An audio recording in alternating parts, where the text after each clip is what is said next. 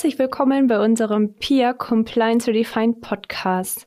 Wir haben mitgebracht CSR, ESG, CSRD, das Lieferkettengesetz, den doppelten Wesentlichkeitsbegriff, GRI oder doch lieber ISSB. Rund um die Berichterstattung fliegen gerade die Abkürzungen und die Buzzwords nur so durch die Gegend. Und in diesem Podcast erklären wir die Änderungen in der Berichterstattung rund um die neue CSRD und sprechen auch darüber, inwiefern das Thema ESG hier noch von Bedeutung ist.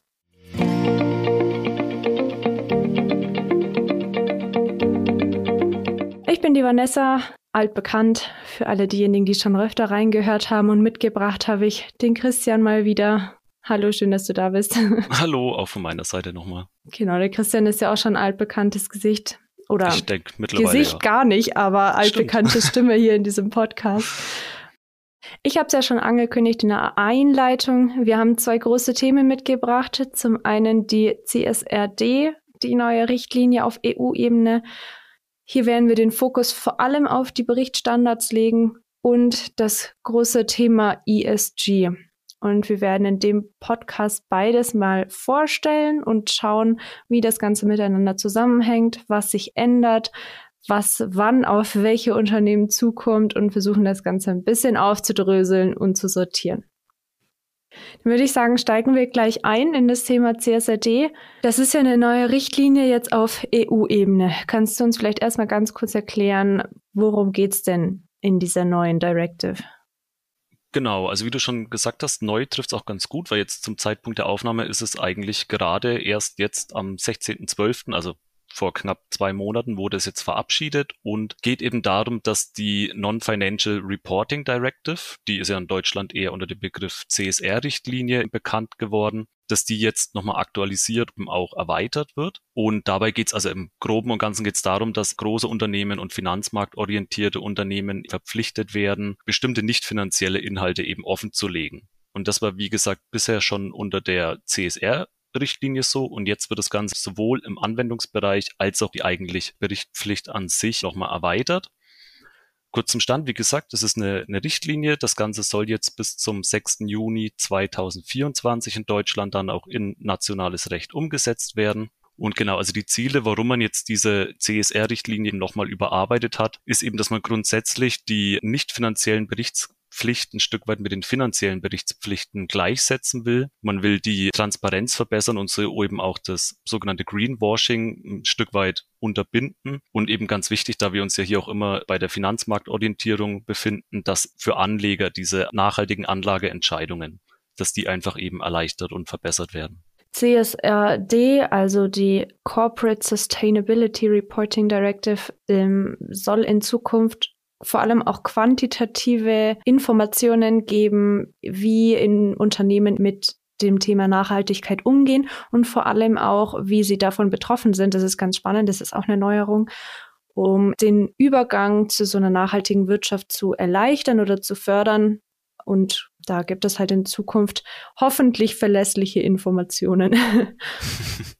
Wer wird denn davon betroffen sein? Kurz hast du es ja schon angerissen, dass es halt finanzmarktorientiert ist. Kannst du noch ganz kurz genau sagen, was jetzt quasi neu an dieser CSRD ist?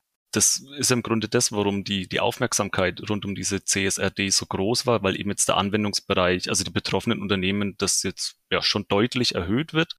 Hier wird erstmal in verschiedenen Schritten vorgegangen, also wer ab wann betroffen ist, aber grundsätzlich erstmal sind große Unternehmen betroffen, also mehr als 250 Mitarbeiter, über 40 Millionen Euro Umsatz und mehr als 20 Millionen Bilanzsumme, aber eben dann auch börsenorientierte KMU. Die Ausnahme bilden hier dann die Kleinstunternehmen. Zu den Kriterien ganz kurz, es müssen nur zwei von den drei erfüllt werden. Ah, genau, oder? sehr gut. Ja. Ne, nicht, dass Stimmt. man da jetzt durcheinander kommt. Genau, also zwei von diesen drei im Kriterien reichen aus, dass man hier eben in den Anwendungsbereich reinfällt. Und dann sollen eben auch noch Tochtergesellschaften von Drittstaatunternehmen erfasst werden, wenn diese denn über 150 Millionen Euro Gesamtkonzernumsatz erwirtschaftet haben. Und wie schon gesagt, das Ganze wird dann jetzt erstmal ab 2025 eben für die bisher auch schon von der CSR-Richtlinie betroffenen Unternehmen, also die müssen dann über das Jahr 2024 berichten und dann wird es nach und nach eben dann erweitert, bis dann letztendlich auch dann die kapitalmarktorientierten KMU ab 2027 beziehungsweise kann man hier auch einen Aufschub bis 2028 in Anspruch nehmen. dann eben ab 2028 müssen dann alle betroffenen Unternehmen berichten. Genau, also die letzte Runde der Berichterstattung quasi oder der ersten Berichterstattung startet dann 2029 und dazwischen ist es eben gestaffelt.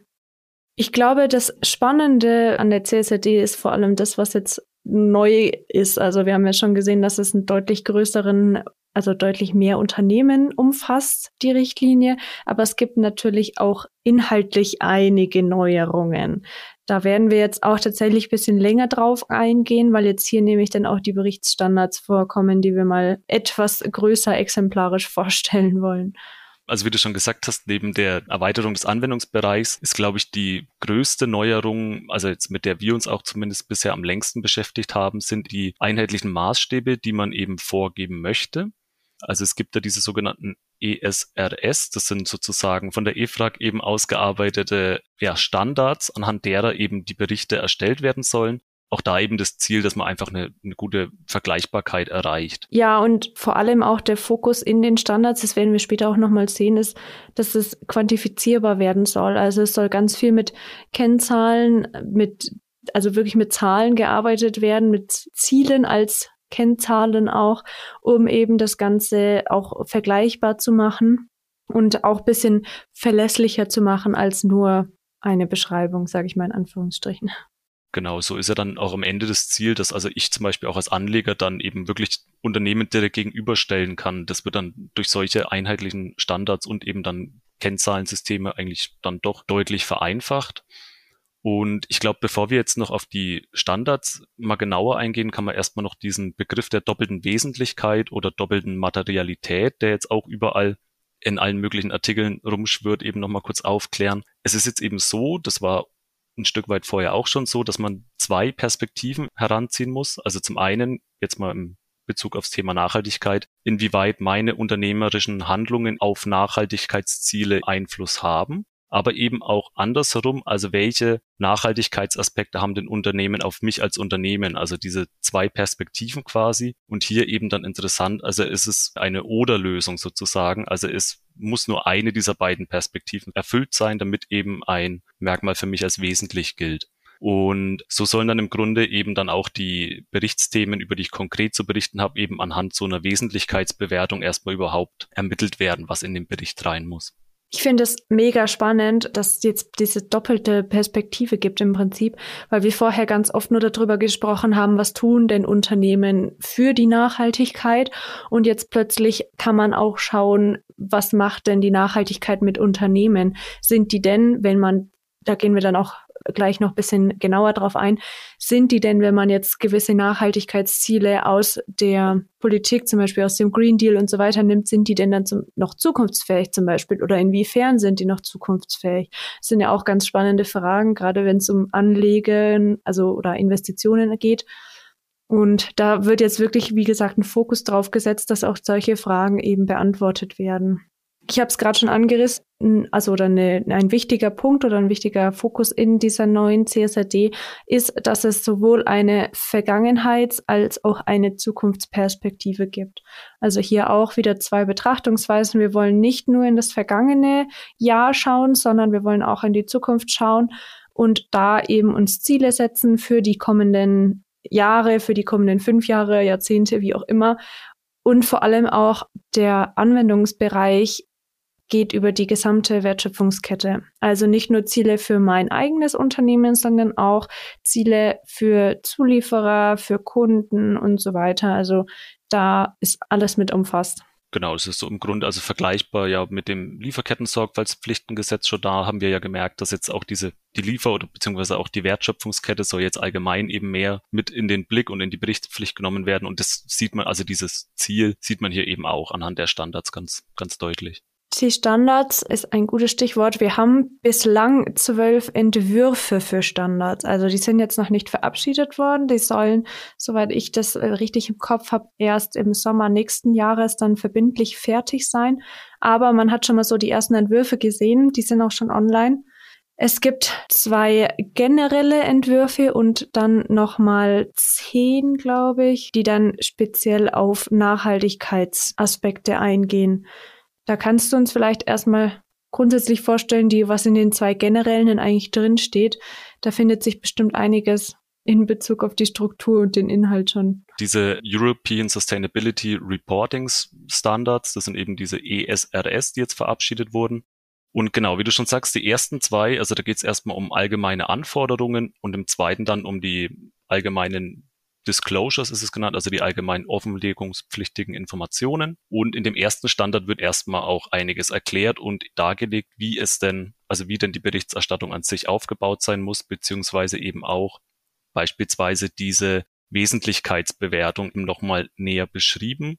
Die qualitativen Anforderungen an die Informationen im Bericht werden zum Beispiel festgelegt und also das ist die Qualitätsanforderungen zum Beispiel Relevance, Faithful, Representation, Comparability und so weiter und so fort. Und das ist eben auch da alles nochmal genauer beschrieben. Hat also eher auch eine erläuternde Funktion, der erste Standard.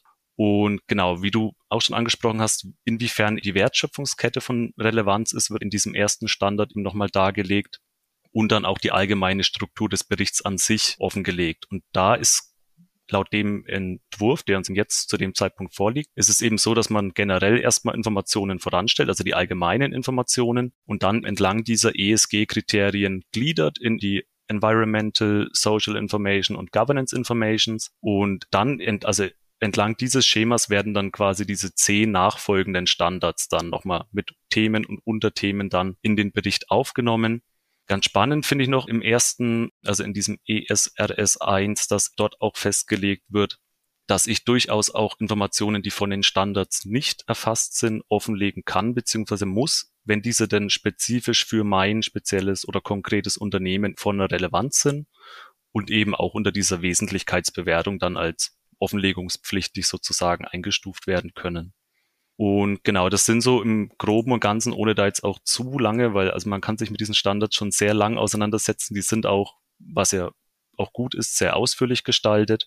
Und genau, auch wenn man eben mit dieser, wir haben das jetzt auch nur kurz angesprochen, diese Wesentlichkeitsprüfung, wenn man da nicht genau versteht, wann muss ich denn welche Informationen offenlegen, dann ist das auch in diesem ESRS 1 nochmal ziemlich ausführlich eben beschrieben, auch wie man vorgehen kann bei einer solchen Wesentlichkeitsbewertung und verweist auch beispielsweise auf andere Dokumente. Also wenn es dann um diese Sustainability Due Diligence, auch wenn ich meine Wertschöpfungskette entlang quasi Unternehmen bewerte, da wird dann zum Beispiel auf die UN Guiding Principles oder die OECD Guidelines for Multinational Enterprises verwiesen. Also man sieht hier wird quasi schon einiges an Erläuterungen vorweggenommen und auch Verweise, wie man denn an die Berichterstattung an sich rangeht. Was dann kommt. Ja, sorry. Na, alles gut.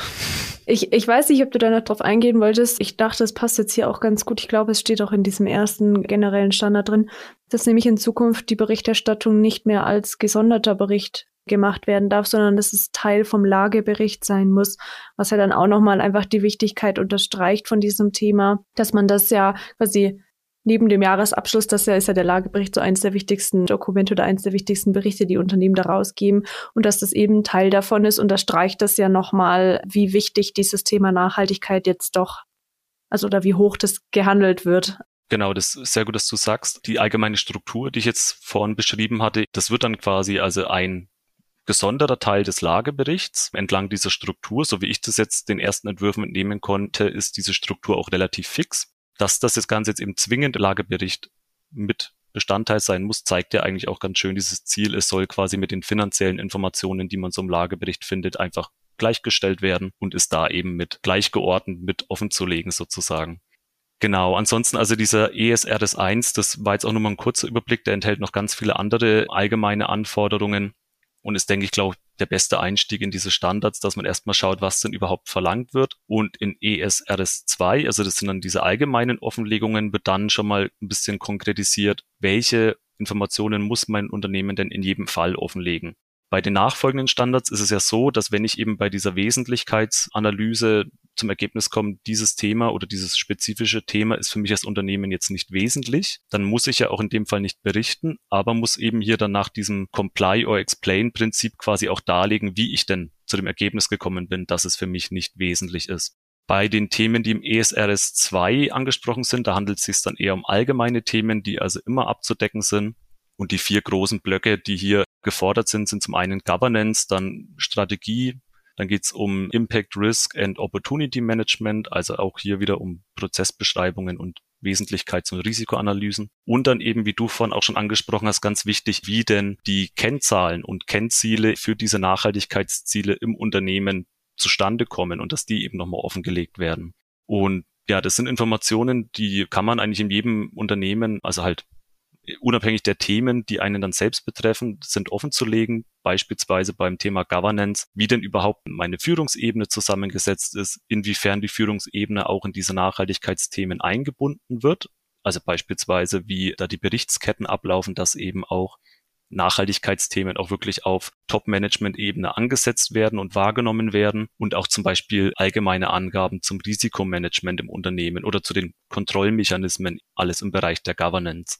Bei der Strategie geht es dann auch eher um Angaben zum Unternehmen, die über Marktstellung, Strategie, Businessmodell oder die Wertschöpfungskette im Aussagen treffen.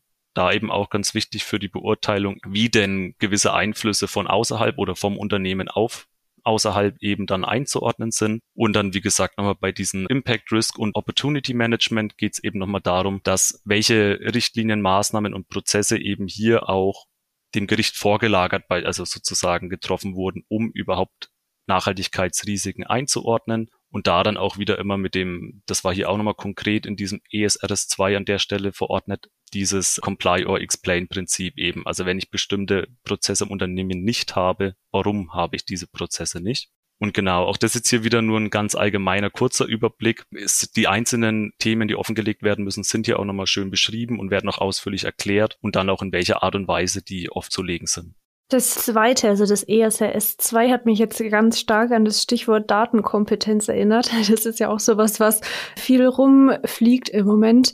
Und ich glaube, das trifft es aber hier eigentlich auch ganz gut, dass man dem Ganzen einen Kontext gibt, in dem man das Ganze auch bewertet und in dem man das nachvollziehbar bewertet und dass man eben nicht, wie es beim Greenwashing ja oft der Fall ist, einfach irgendwelche schönen Statistiken nimmt oder sich die Zahlen so hindreht, dass es dann am Ende passt, sondern dass halt möglichst hier wirklich transparent und auch verlässliche Informationen rausgegeben werden. Genau, auf jeden Fall. Und auch, wie du schon sagst, eben einfach, um auch alles, was danach im Bericht kommt, ein Stück weit einordnen zu können. Was danach im Bericht kommt, sind ja diese zehn Themen, die es dann eben noch gibt. Die stelle ich einmal kurz vor. Die Entwürfe gibt es ja schon. Das ist dann gegliedert nach ESRS, immer ne, der Standard. Und dann kommt E1, also E alles, was in Environment ist. Der erste bezieht sich da auf den Klimawandel. Das E2 geht um Pollution, also die Umweltverschmutzung. E3 haben wir Water and Marine Resources, also Wasser und marine Ressourcen oder alles rund um die Ozeane.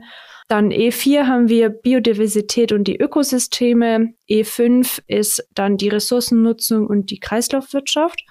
Dann geht es weiter mit S1, also Social 1 ist die Own Workforce, also die, wo es um die eigene Belegschaft geht. Dann haben wir S2, da geht es um Arbeiter in der Wertschöpfungskette. S3 sind dann besondere Bevölkerungsgruppen, also im Englischen ist es Affected Communities, also besonders schützenswerte oder besondere Bevölkerungsgruppen. Und das vierte von S, also das vierte Social ist Konsumenten und Endnutzer. Und dann bleibt im Prinzip noch eins übrig und das ist dann das zum Thema Governance. G1 ist es, da geht es um Business Conduct, Unternehmensführung, also im Prinzip Governance eben. Ich habe mich mal eingelesen in einen diesen themenspezifischen Standard, also in das erste, wo es um den Klimawandel geht und stelle da mal kurz bisschen was vor, was ich so rausgelesen habe. Und zwar ist das Ganze innerhalb dieses E1 natürlich auch nochmal gegliedert. Also ich habe mal diesen Punkt E1.4 rausgesucht. Da geht es um Ziele in Bezug auf die Treibhausgasreduktion. Das war so ein Thema, wo ich mir gedacht habe, damit können wahrscheinlich viele was anfangen. Da kennt man sich auch schon ein bisschen aus. Das ist nicht ganz was Neues.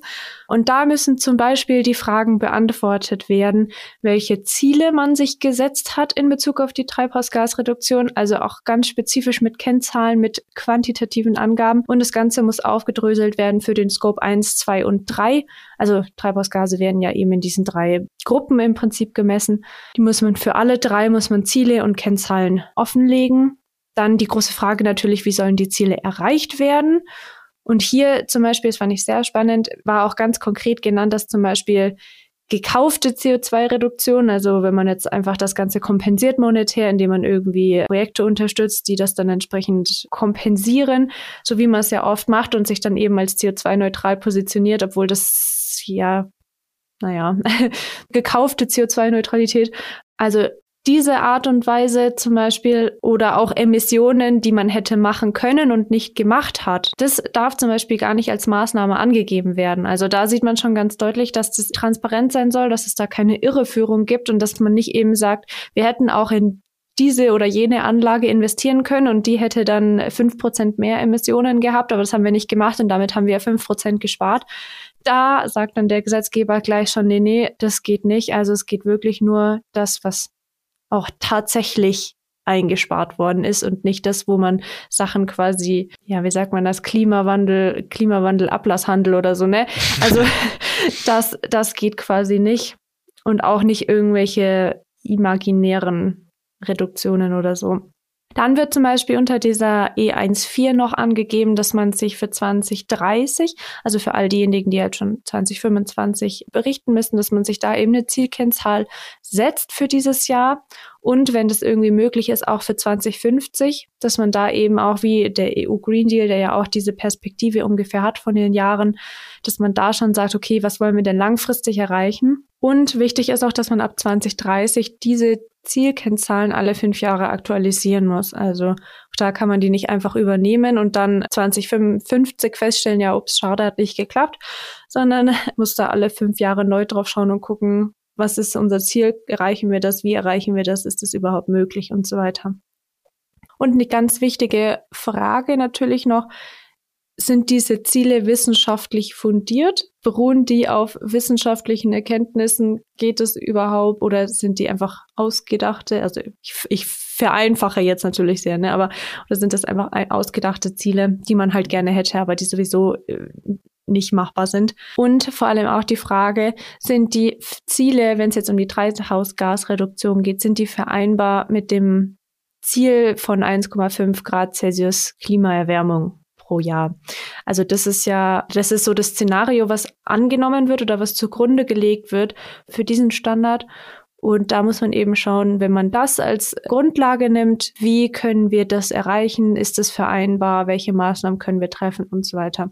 Also es ist schon sehr, das, das war jetzt eins von von ich weiß nicht wie vielen, also dieser eine Standard allein jetzt in Bezug auf den Klimawandel hatte, glaube ich, 40, 50 Seiten oder so, wo man aber schon, glaube ich, ganz gut sehen kann, wie, dass es wirklich sehr konkret ist und dass dann großer Fokus eben auf wirklich Quantifizierbarkeit gelegt wird und auch auf Transparenz und Verlässlichkeit. Nochmal deutlich mehr, als es vorher der Fall war.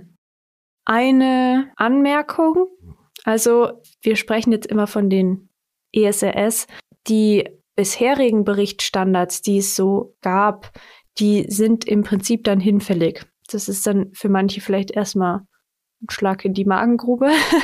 Aber also das, das Gute daran ist, dass sich die EFRAG, die diese Standards erarbeitet, die äh, orientieren sich schon durchaus an diesen bisherigen Standards. Also so wie ich das gelesen habe, ist das von dem GRI, also das war ja, was ja so der Haupt Reporting-Standard bislang ist, da ist wohl ein Großteil daran angelehnt, dass eben, ich glaube, der wird ja von 70, 75 Prozent der berichtspflichtigen Unternehmen genutzt, dass man nicht zu viele Umstellungen oder zu viele Neuerungen hat. Aber natürlich für alle, die jetzt zum ersten Mal berichten müssen oder die bislang was anderes genutzt haben, für die wird es schon herausfordernd sein, dass sich da jetzt plötzlich so viel doch geändert hat.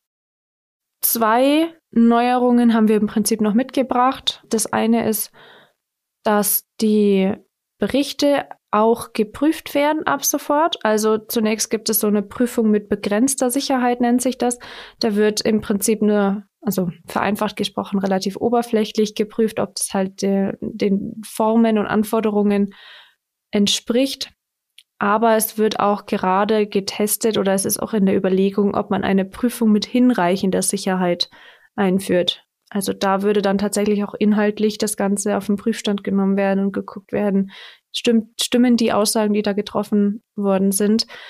Das wäre natürlich vom Aufwand her nochmal echt deutlich mehr, als jetzt äh, nur mal eben drüber, zu, also nur mal eben in Anführungsstrichen, ne, aber nur mal eben drüber zu gucken, ob so die äußere Form und so weiter gewahrt ist. Ne.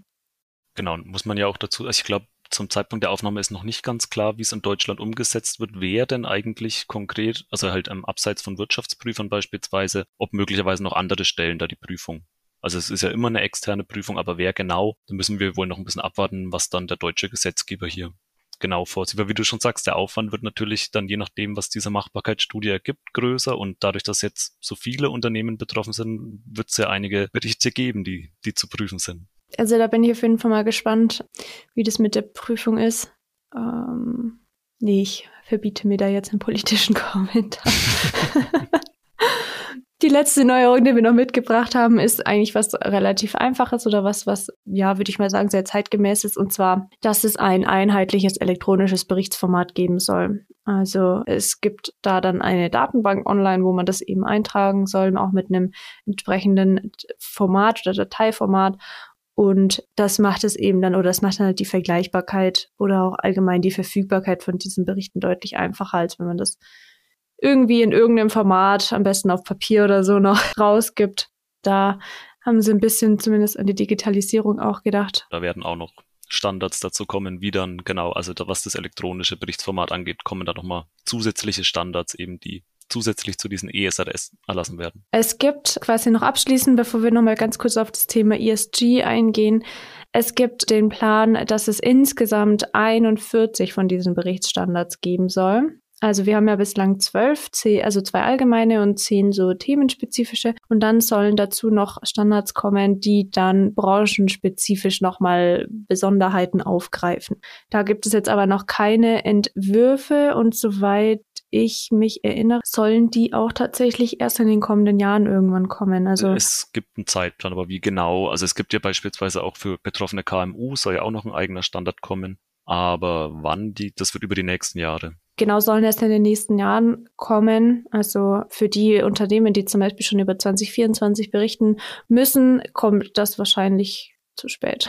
Also das ist dann auch. Genau, also ich glaube, dieser Zeitplan ist auch daran ausgerichtet, wann. Also gerade die beispielsweise berichtspflichtigen KMU sind ja erst später dran und entsprechend kommt dann auch der Standard oder der sektorspezifische Standard dann eben dann nachgelagert. Genau, aber das quasi noch als Hinweis. Also da gibt es insgesamt 41 Standards, an denen man sich orientieren kann und muss wo man dann auch erstmal prüfen muss natürlich, was betrifft mich denn überhaupt?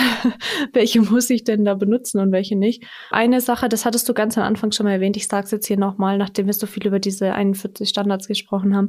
Also wenn sich Informationen aus mehreren Bereichen überschneiden, manche Sachen kann man ja in einem beantworten, ne?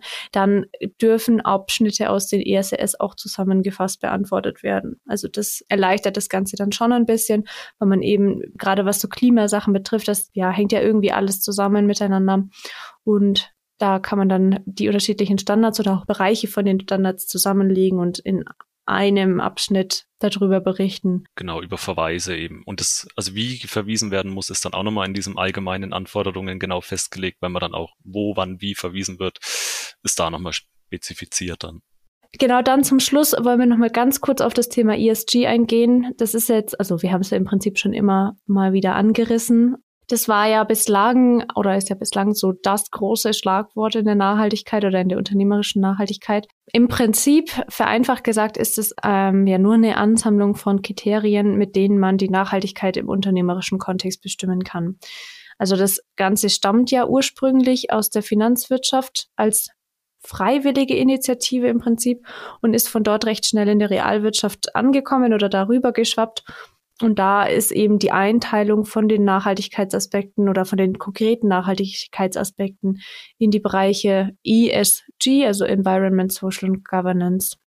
Das Ganze hing ja bislang mit der Berichterstattung vor allem dahingehend zusammen, dass unter der alten, beziehungsweise noch aktuellen, aber ne, die, also CSR-Richtlinie im Prinzip, gab es ja verschiedene ESG-Frameworks, nach denen eben berichtet werden konnte. Also da waren dann eben Aufbau, eine Struktur vorgegeben, die genauen Inhalte, die benötigten Daten und so weiter. Und das haben wir jetzt schon mehrmals gesagt, unter der neuen CSRD wird es dann eben ein einheitliches Framework geben, also ein einheitliches Reporting-Framework, diese ESRS eben. Und die bestehenden Frameworks, also die GRI, ISSB und so weiter, die wurden oder werden in diesen European Sustainability Reporting Standards berücksichtigt, sind aber dann nicht mehr erlaubt zu benutzen.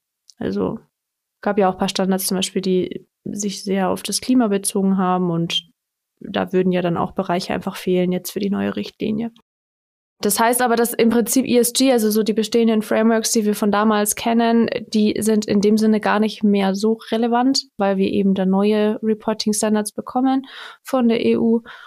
Aber die Einteilung in ESG bleibt natürlich trotzdem. Genau, das sind ja die Standards auch für alle nicht betroffenen Unternehmen. Wenn man sich über ESG mal informieren will, kann man ja die Standards jetzt wirklich schön heranziehen und mal wirklich auch detailliert schauen, was denn jetzt eigentlich, weil oft ist ja die Frage, was wird denn von ESG eigentlich alles umfasst? Und da können, glaube ich, auch für nicht betroffene Unternehmen die Standards jetzt eine ganz schöne Orientierungshilfe sein. Ja, auf jeden Fall. Also unabhängig davon, ob man jetzt unter diese Berichtspflicht fällt oder nicht, wenn man sich einfach mal nur die Inhaltsverzeichnisse von diesen Standards durchliest, von den ESRS, da hat man schon ganz schön die ganzen Schlagworte im Prinzip. Und da auch, wenn man sagt, ich muss jetzt nicht berichten, aber ich bin auf der Suche nach, sag mal, Inspiration für meine eigene Nachhaltigkeit oder so, da wird man auf jeden Fall fündig. Da wird sehr, sehr viel, sehr konkret angesprochen. Dann habe ich noch einen letzten Punkt im Prinzip mitgebracht. Da geht es darum, was jetzt für den Mittelstand konkret interessant wird. Bislang war das Ganze ja nur wirklich für große Unternehmen und jetzt hat sich ja doch ein bisschen was geändert. Was kommt denn da auch auf kleinere Unternehmen zu, Christian? Wie gesagt, der Anwendungsbereich, dadurch, dass der jetzt so weit erweitert wird, da werden dann natürlich auch börsennotierte oder beziehungsweise finanzmarktorientierte KMU betroffen sein. Die haben zwar dann noch jetzt noch ein bisschen Zeit, aber auch die werden dann eben unter diese Berichtspflicht fallen. Und jetzt haben wir ja auch schon angesprochen, dass jetzt auch mittlerweile die Wertschöpfungs- und Lieferkette eben immer mehr auch in den Fokus der Berichtspflicht rückt. Und da kann es jetzt natürlich wie auch schon auf nationaler Ebene beim Lieferketten-Sorgfaltspflichtengesetz sein, dass einfach jetzt eben ja von Großkunden und so weiter oder auch über die Lieferkette eben dann Informationen offengelegt werden müssen oder sollten, einfach um dann ja genau diese Transparenz entlang der Wertschöpfungskette auch von KMU eben gewährleisten zu können. Ist jetzt aber, glaube ich, wie gesagt, solange bis jetzt auch noch der Standard dann nochmal kommt, inwiefern denn KMU zu berichten haben, also dieser sektorspezifische Standard, ist es, glaube ich, noch viel Spekulation. Und ich, ja, werden wir noch ein bisschen abwarten müssen, inwiefern denn dann auch wirklich die, weil so ein KMU natürlich auch ganz andere Ressourcen zur Verfügung hat als die jetzt schon betroffenen Unternehmen, wie genau sich diese Berichtspflicht dann auswirkt, aufwandstechnisch, glaube, da müssen wir noch ein bisschen abwarten. Also die KMUs müssen ja quasi für 2026, beziehungsweise wenn man es aufschiebt, für 2027 berichten. Das sind ja dann jetzt noch drei, vier Jahre hin. Wobei man echt also die Datenerhebung für diesen ganzen Bericht nicht unterschätzen sollte. Also da sollte man wirklich schon in dem Berichtsjahr selber zeitnah, also möglichst an, am Anfang schon starten, da diese Daten zusammenzusammeln, weil sonst, glaube ich, schafft man das nicht in den angegebenen Fristen, da alles zusammenzusuchen und dann noch den Bericht zu schreiben. Dann würde ich sagen, ich fasse das Ganze einfach nochmal schnell zusammen. Die CSRD ist die Ablösung der bisherigen CSR-Berichterstattung mit eben einem erweiterten Anwendungsbereich, sowohl inhaltlich als auch für den Unternehmen. Und die ersten Berichte werden wir für das Jahr 2024 lesen können. Also 2025 müssten die, sollten die fertiggestellt sein. Spannend ist vor allem, dass auch finanzmarktorientierte KMU betroffen sind, also wenn sie unter diese genannten Kriterien fallen und dass ganz stark ein Fokus auf die Quantifizierbarkeit und die Vergleichbarkeit gelegt wird. Also man muss ganz viele Kennzahlen angeben, muss das Ganze wissenschaftlich wirklich belegen und methodisch und so weiter das alles darstellen und erklären, wie man daran gegangen ist an die Sache und hat natürlich diese einheitlichen Berichtsstandards mit ganz speziellen Vorgaben, um das Ganze besser vergleichen zu können. Diese ESRS sind bislang zwölf Entwürfe bekannt. Insgesamt sollen 41 Stück kommen, die sich eben mit den Bereichen Environment, Social und Governance beschäftigen und dann eben auch branchenspezifisch nochmal Angaben machen. Und hier nochmal der Hinweis, dass die alten, in Anführungsstrichen, Reporting-Standards dann nicht mehr erlaubt sind zu nutzen, wobei die Struktur oder die Inhalte davon natürlich teilweise auch aufgegriffen worden sind. Jetzt wäre der Zeitpunkt gekommen, wo du noch was anmerken könntest, was dir noch eingefallen ist, irgendwas, was wir vergessen haben. Ich glaube auch mit Blick auf die Länge, da haben wir jetzt ziemlich viel abgedeckt. Also mir würde jetzt nichts einfallen. Natürlich haben wir jetzt auch jetzt nur einen Überblick gegeben, aber wenn man da jetzt wirklich ins Detail gehen würde bei den einzelnen Standards, dann wird man heute, glaube ich, gar kein Ende mehr finden. Also gut, dann bleibt eigentlich nur noch zu sagen, dass es mal wieder schön war mit dir. Wenn es Ihnen gefallen hat, dann gerne einfach abonnieren, kostet nichts ohne Risiko. Im Zweifelsfall einfach wieder deabonnieren, wenn es doch nicht getaugt hat. Da würden wir uns freuen. Und dann, genau, bis zum nächsten Mal. Ich glaube, wieder mit dir, Christian, der nächste Podcast. Stimmt, ja. genau, bis zum nächsten Mal und bis bald. Genau, bis zum nächsten Mal.